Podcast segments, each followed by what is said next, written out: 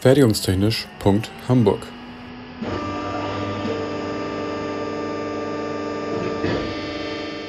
Ein Podcast rund um die Produktion.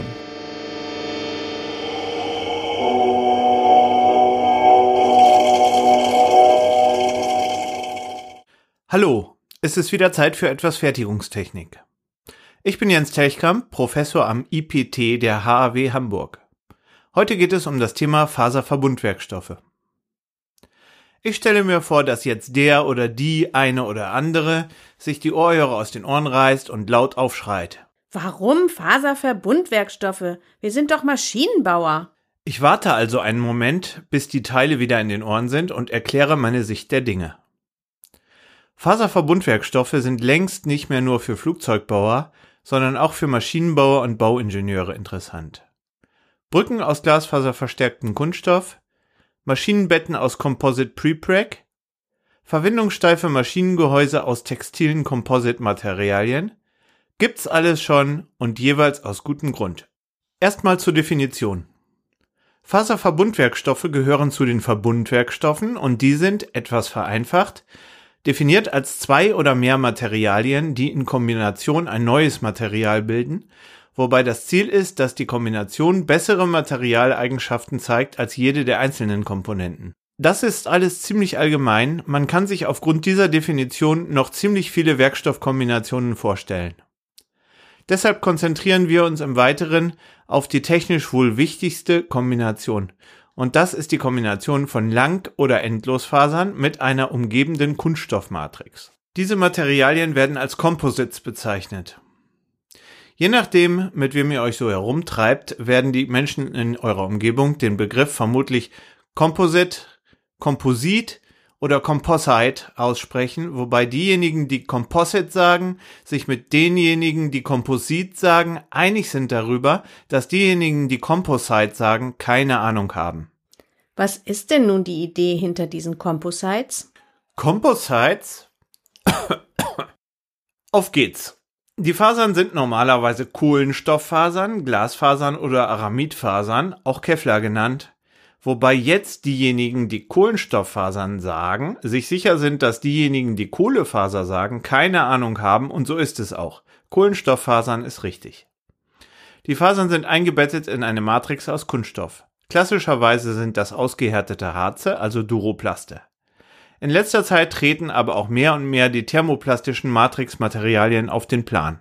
Wie kann es eigentlich sein, dass die Kombination zweier Materialien bessere Eigenschaften hat als die Einzelkomponenten? Vereinfacht stelle ich mir das so vor. Was die Faser wirklich gut kann, ist Steifigkeit und Festigkeit in ihrer Längsrichtung. Diese Eigenschaften können aber bei einem strukturlosen Faserbündel nicht wirklich genutzt werden speziell im Bereich der Druck- und Schubspannung. Wer schon mal versucht hat, einen Bindfaden längs auf Druck zu belasten oder ein flexibles Abschleppseil als Schubstange zu benutzen, ich denke, es ist klar geworden, dass man flexible, dünne Fasern nicht gut auf Druck oder Biegung belasten kann.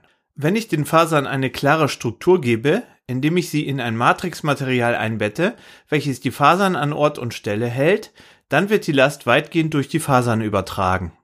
Müsste die Matrix dann nicht auch die hohen Lasten mittragen? Nicht unbedingt. Ein kleines Gedankenexperiment. Wenn ich zwei verschieden steife Federn parallel schalte und gemeinsam um den gleichen Betrag ausdehne, dann kann ich in der steiferen Feder die höhere Last messen. Im Composite-Verbund übernimmt die Faser die Rolle der steiferen Feder. Die Kräfte werden weitgehend von den Fasern aufgenommen, während die Matrix nur parallel die Bewegung mitmacht, aber selbst nicht so stark belastet wird. Die Faser bleibt aber an ihrem Ort im Werkstoffverbund und kann ihre Stärke ausspielen.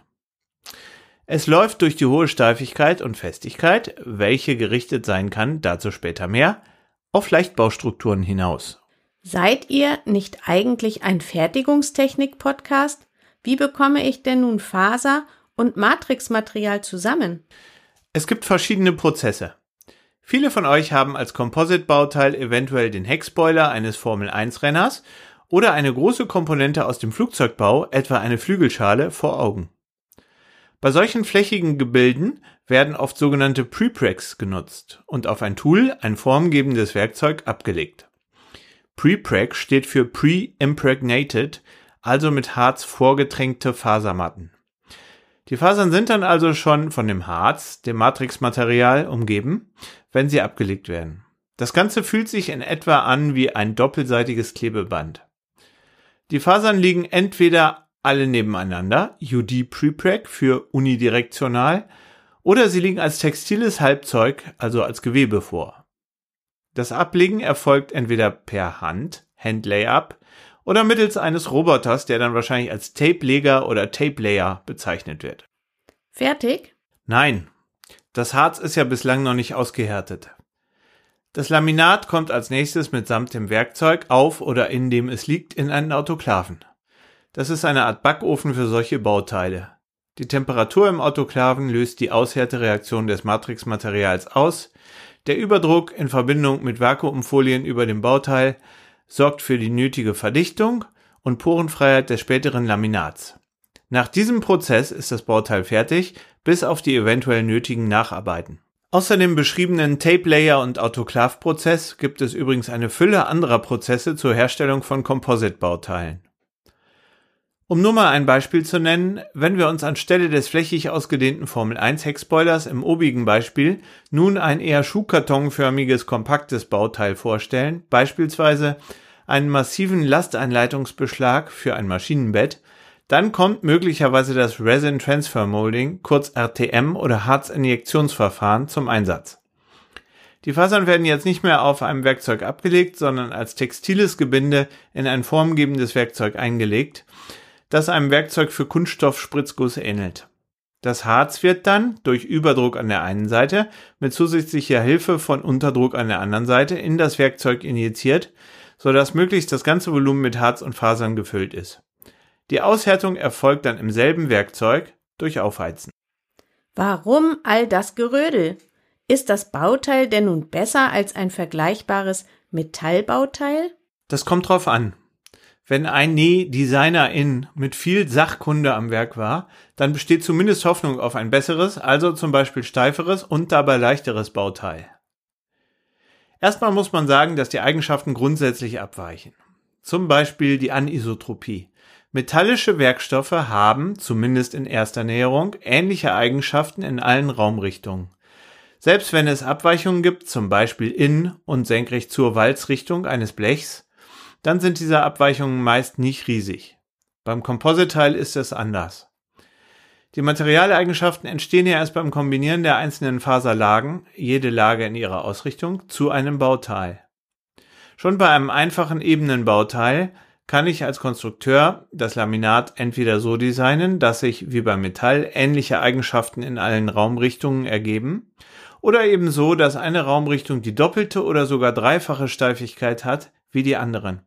Und diese Steifigkeit, welche dann nur noch in einer Richtung erreicht wird, ist schließlich wahrscheinlich dann deutlich höher als die Steifigkeit, welche von einem vergleichbaren Metallteil in allen Richtungen geschafft wird.